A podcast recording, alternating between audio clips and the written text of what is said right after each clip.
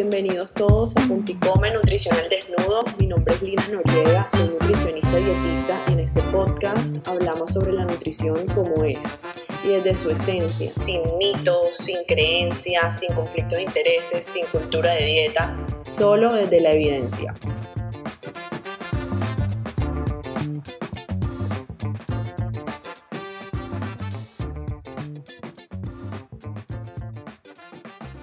Hello, hello, bienvenidos todos a un nuevo episodio de Punto y Come. Hoy vamos a hacer un episodio diferente, más holístico, con unos temas muy interesantes y muy relacionados con la alimentación y la nutrición. Y para eso tengo hoy una invitada, una invitada muy especial.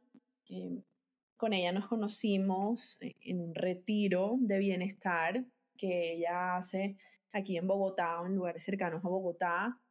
Y bueno, siento que esos temas que abordamos en el retiro me ayudaron mucho, me ayudaron mucho en, mi vida y siento que son muy pertinentes y que todos deberíamos aprender de esto. Entonces, bienvenida, Aleja. Gracias, Linis. Qué rico estar acá. Gracias por abrir este espacio. Eh, qué rico poder compartir con todos ustedes y abrirnos a ver qué nos trae este episodio de Punta y Come. bueno, cuéntanos un poquito sobre quién es Alejandra Uribe. Eh, pues sí, yo soy Alejandra Uribe, tengo 35 años, eh, nací, vivo aquí en Bogotá. Eh, en este momento estoy emprendiendo con mi marca de bienestar y conciencia que se llama Alemente Presente, donde lo que busco realmente es apoyar a la gente en su proceso de conciencia desde una perspectiva holística, como bien lo dijiste, Linis, eh, que significa tomar al ser como un todo, ¿no? Eh, no, digamos que tomamos nuestro cuerpo, nuestra mente, nuestras emociones y nuestro espíritu, todas las fases del ser y entendemos cómo todo impacta todo eh, y desde ahí buscamos eh, transformar lo que nos está estancando, lo que nos está impidiendo sentirnos en paz, en libertad, en libertad lo que nos está impidiendo como eh, encontrar esa plenitud interna que, todos buscamos. Entonces, eh, con Alemente Presente, pues también tengo varios espacios colectivos y entre esos el retiro donde nos conocimos que se llama Plenitud Consciente y donde hacemos un trabajo muy importante para descubrirnos a través del el cuerpo, y del alimento, ¿no? Entonces, pues qué chévere estar acá eh, y poder empezar a compartir todo lo, digamos, estas herramientas de bienestar importantes para nosotros. Total, total. No, y gracias por tu tiempo, sobre todo porque les cuento que esta es la segunda vez que grabamos este episodio, ya lo estábamos grabando, terminando, y bueno, pasan cosas a veces que están fuera del control y estamos aquí retomando y aceptando, pero nada, chévere.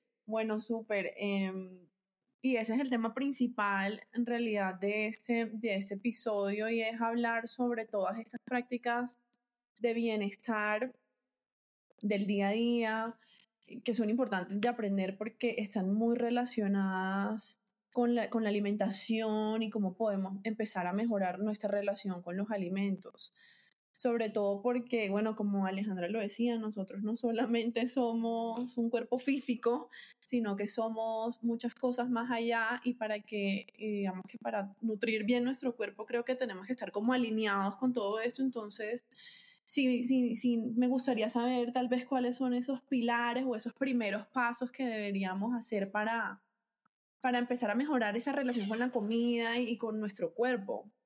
Sí, total. Em, digamos que siento que nosotros venimos muy influenciados por, por dos factores importantes en la forma en la que nos relacionamos con el cuerpo y con la comida.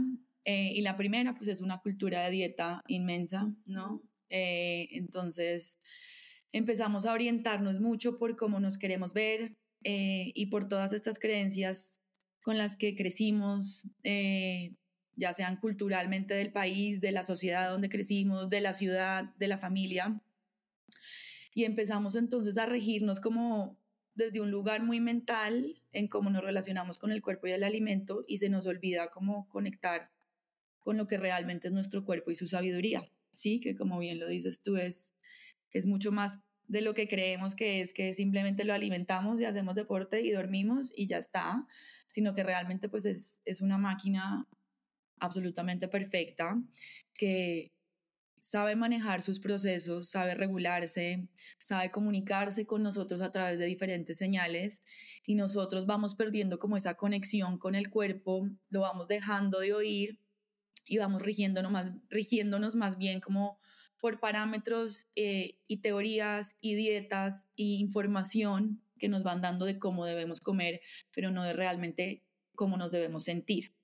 Entonces creo que el primer paso eh, para empezar a relacionarse de forma distinta con el cuerpo, digamos con nuestro cuerpo y con la forma en la que comemos, es hacer conciencia de cómo estamos hoy relacionándonos con nuestro cuerpo, y un poquito redundante, pero con nuestro cuerpo y el alimento. Entonces, desde dónde viene o cómo tomamos nosotros la decisión al comer, cómo nos relacionamos con el cuerpo, ¿sí? Como si viene de una cultura de dieta, si viene solo de cómo me quiero ver, eh, si viene como de teorías y, dietas y tendencias de salud que, que digamos que, que están como muy trendy en el momento, pero no realmente de cómo nos queremos sentir, de qué necesidades tenemos, de cómo queremos que se sienta nuestro cuerpo en términos de salud, de energía, de fuerza, como entonces creo que lo primer, el primer paso es entender hoy cómo estoy en la relación con mi cuerpo y mi alimento.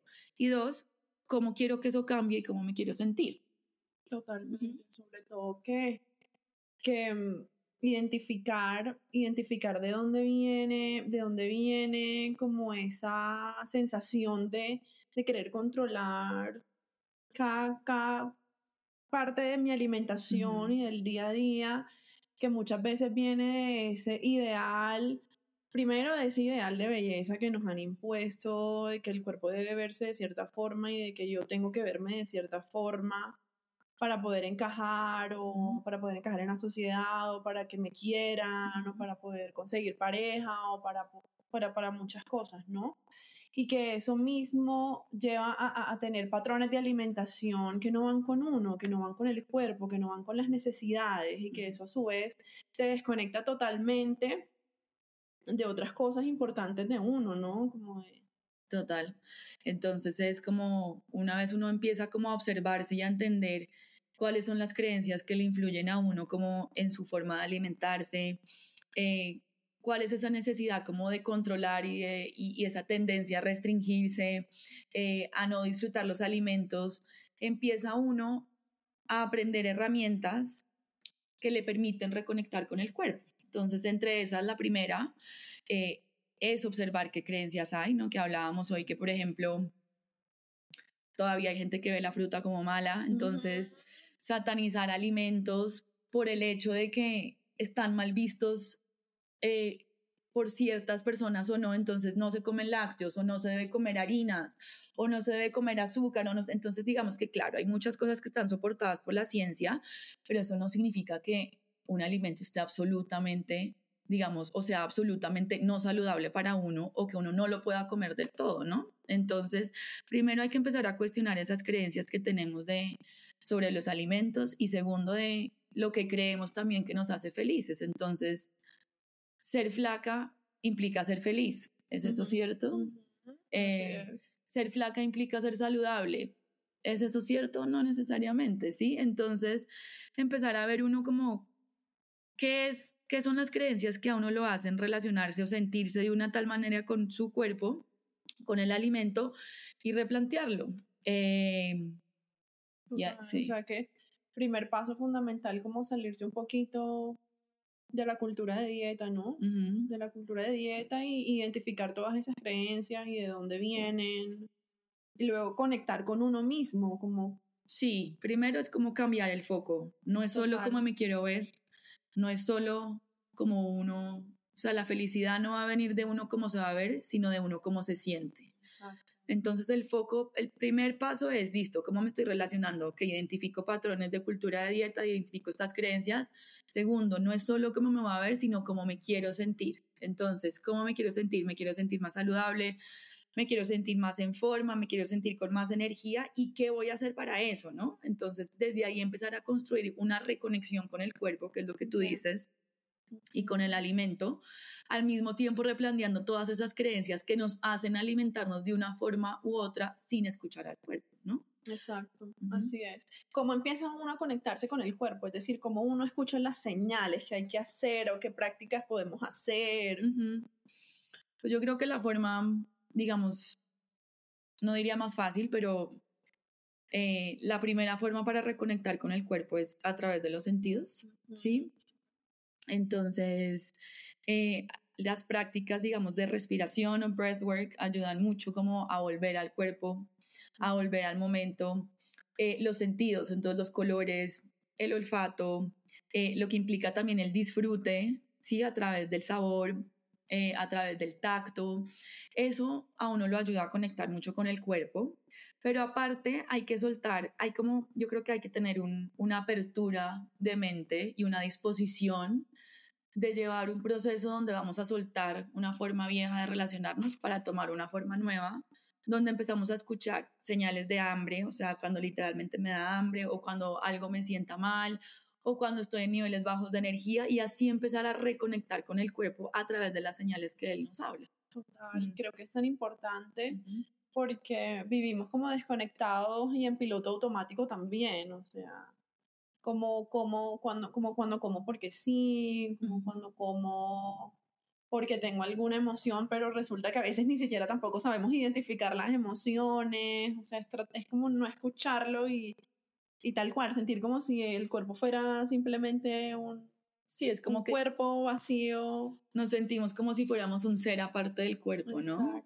Y le, más bien que o sea, como que no lo escuchamos, sino como que todo el día le estamos es imponiendo cosas, ¿sí? Entonces te impongo esta forma de comer, te impongo esta forma de hacer ejercicio, te impongo esta forma, pero no es como realmente sentarme a escuchar qué necesita mi cuerpo hoy, qué necesidades tengo hoy de acuerdo a mi momento de vida, de acuerdo a la edad que tengo, de acuerdo al ejercicio físico que hago, pero también al movimiento que tengo diario y de acuerdo a lo que tú decías como emocionalmente, ¿no? Como en qué momento emocional estoy en mi vida y, y, qué necesidades mi cuerpo tiene de acuerdo a eso, ¿no? Entonces es empezar como a integrar, sí, digamos, el cuerpo es el vehículo que nos permite, este, digamos, experimentar aquí este plano y esta vida, pero no es una máquina a la que yo alimento, duermo, sino que qué es lo que realmente necesita y cómo yo empiezo a escucharlo, a reconectar a través de los sentidos, de la respiración y de las señales que él me da si yo me permito escucharlas, alejándome un poco del control de la mente y de la mentalidad de dieta. Total, y me parece, me parece tan importante eso que dices, Ale, porque para mejorar esa relación con la comida, yo creo que, pues empezando que no es un proceso fácil, es un proceso de paciencia, de compromiso, de meterle energía, como lo estábamos hablando ahorita, de ser muy como como real, ¿no? O sea, como honesto con uno mismo también en el proceso y no como autoengañarse. Total. Em, pero siento que no es sol, que va muchísimo más allá de solamente un, un plan de alimentación o, o, que, o, que, tú sepas cuáles son, digamos, eh, los alimentos buenos o los malos, que eso lo que hablamos ahorita, como este tema de que hay mucha gente que sabe mucho de alimentación, que cree que sabe mucho de alimentación solamente porque sabe cuáles son los buenos y cuáles son los malos y es como la alimentación y la nutrición del cuerpo también va mucho más allá, más allá de eso, ¿no? Y es como también poderse conectar con uno mismo, conocerse a uno mismo en torno a los alimentos y en varias situaciones de la vida. Totalmente es. Digamos que, que al, al uno empezar a observarse a través del cuerpo y el alimento, es un proceso de autoconocimiento, ¿sí? Eh, y es uno aprender, digamos, a, escucharse y a entender por qué se relaciona de esa forma con, la, con lo que come y por qué necesita unas cosas en un momento y otras cosas en otro momento y es casi uno empezarse a volver su propio maestro, ¿no? Entonces es, no es lo que me dicen que tengo que hacer, sino es lo que mi cuerpo me está diciendo que necesito y lo que emocionalmente también necesito, que esto era otro tema de los que hablábamos. Entonces, eh, va mucho más allá de las tendencias de las dietas o de lo que dicen que es saludable, eh, que además muchas veces solo por el hecho de no comer gluten o de ser vegano o de ser vegetariano o de yo estoy comiendo con, bajo este biogenics o lo que sea, no significa ser saludable, sino realmente es volver a reconectar como con el ser único que es uno, que está reflejado y expresado a través del cuerpo, ¿sí? Y no dejando aparte las necesidades que tenemos emocionales, ¿no? Que también lo hablábamos, que es una cosa es las necesidades fisiológicas del cuerpo, ¿sí? Las necesidades energéticas del cuerpo, pero también somos seres emocionales, ¿sí? Absolutamente emocionales. Y tenemos necesidades emocionales que muchas veces relacionamos con el alimento. Entonces, ¿cómo yo me estoy relacionando con mis, con mis emociones? ¿Cómo estoy regulando mis emociones? y cómo yo eso lo veo reflejado que impacta en la forma en la que yo me alimento, ¿no? Total. ¿Cómo lo ves tú ahí con tus pacientes? Claro lo veo muchísimo y, lo veo como de varias formas, ¿no? Por ejemplo, eh, hay muchas personas que, que, tienen esa intención, ¿sabes? Como de tener un balance en su alimentación, de, de comer equilibrado, pero falta esa parte como de, de, este proceso que es que esa persona también pueda identificar sus emociones, que esa persona pueda sentir, por ejemplo, cómo se siente cuando está ansiosa o pueda ser consciente de cuando está aburrida o ser consciente de cuando está triste por alguna situación y, conectar eso con los antojos o con el, el, apetito que surge en ese momento, ¿no? Que yo creo que que bueno, lo hemos hablado y es el tema de, del hambre emocional, o sea, siento que también es importante identificar si tal vez ese es un patrón muy, muy, muy, muy frecuente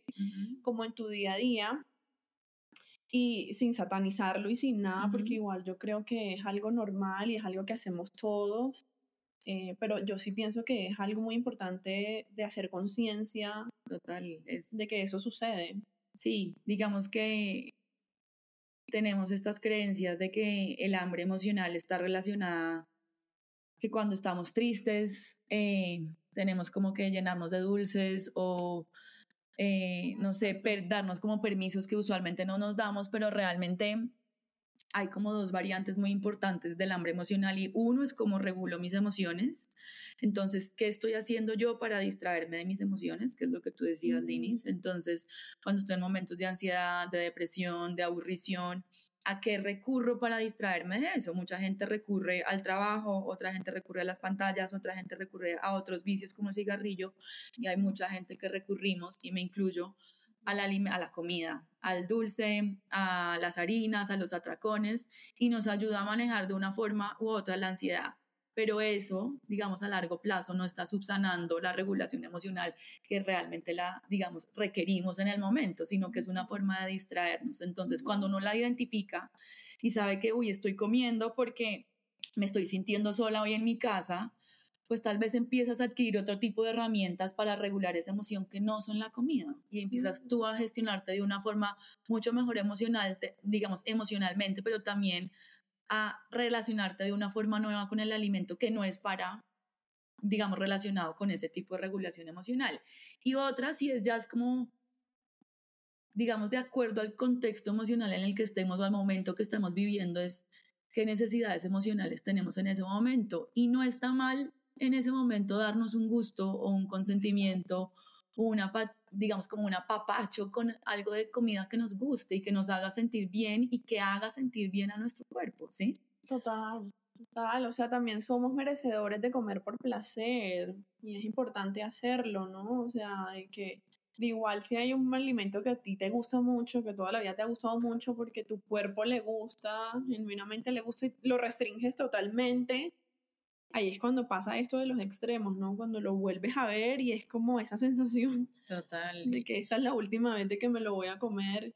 Eso lo digo mucho. Y empezamos a ver las cosas como blanco y negro, ¿no? Entonces, no como azúcar, no como gluten, no como lácteos, no como, y cuando sí como, entonces como como loca, ¿sí? Y es como el cero o el 100, que yo también hablo mucho con, con mis pacientes en coaching, y es, la vida no es cero 100, la vida no es blanco negro, y realmente lo que importa en nuestro bienestar eh, y en nuestra vida en el día a día es qué es lo que hago la mayor parte del tiempo y qué es lo que me hace sentir bien. Si hoy con mis amigos salí a un restaurante y me quiero comer un pan y me hace sentir bien, ¿por qué me voy a limitar a ese disfrute, a ese placer, a, a esta herramienta también para tan importante para la vida y para el bienestar que es la satisfacción y el disfrute, ¿no? Entonces, Total. no es solo comer porque me quiero ver así y voy a lograr esto y esto me dijeron que era bueno y esto me dijeron que era sano, sino que me está haciendo sentir a mí ese alimento en ese momento.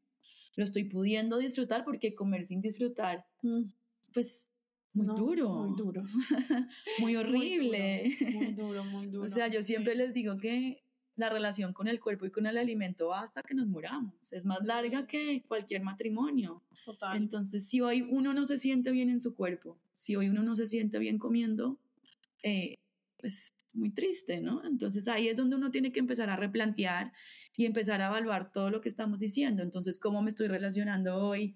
¿Cómo qué creencias me están influenciando emocionalmente? ¿Cómo me estoy regulando y cómo impacta mi relación con el cuerpo? ¿Estoy disfrutando la forma en la que estoy comiendo, en la que estoy interactuando con mi cuerpo, en la que se siente mi cuerpo?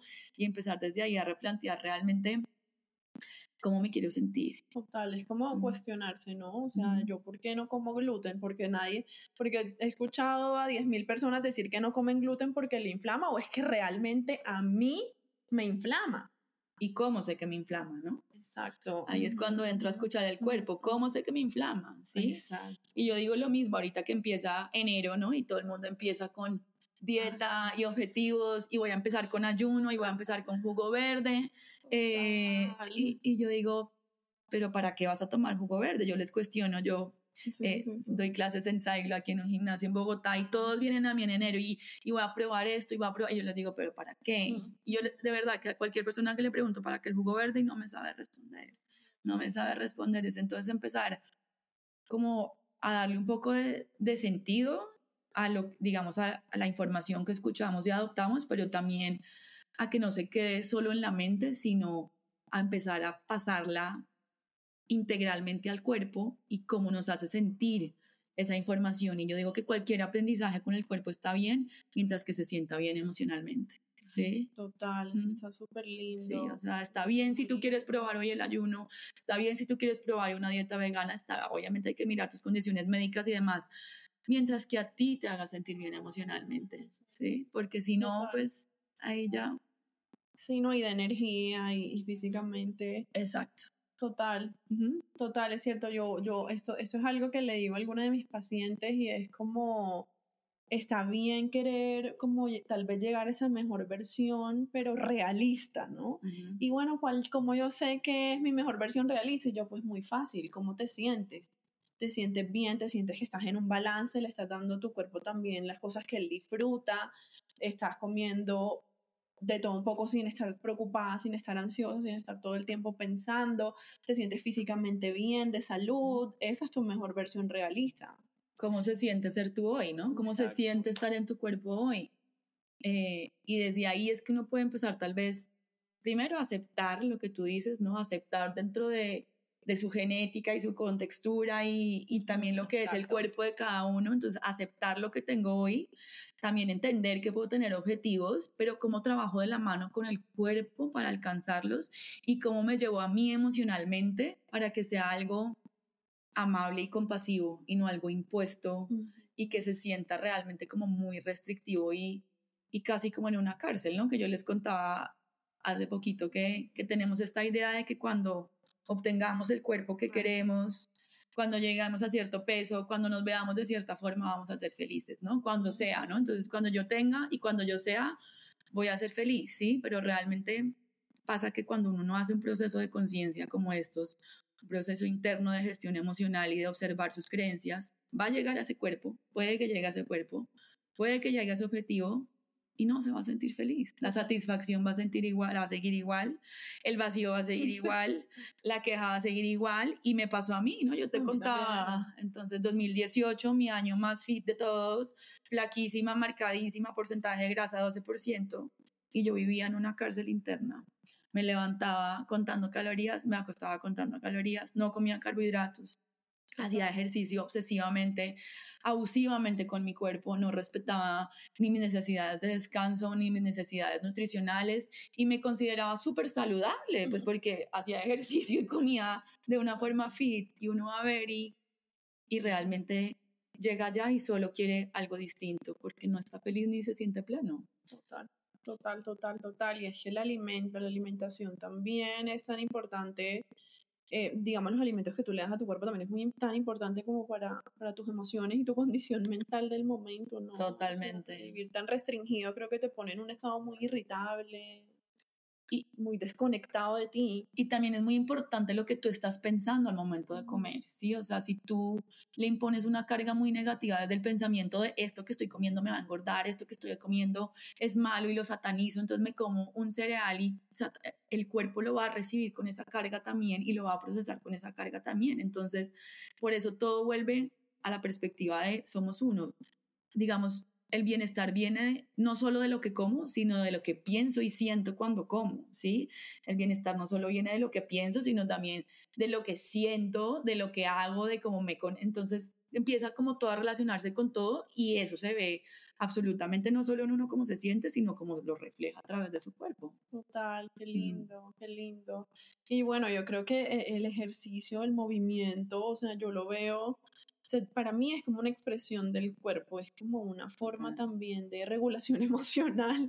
Tú me dirás, sí, sí, sí, sí, es así, pero, o sea, definitivamente ayuda demasiado a mejorar la relación con la comida.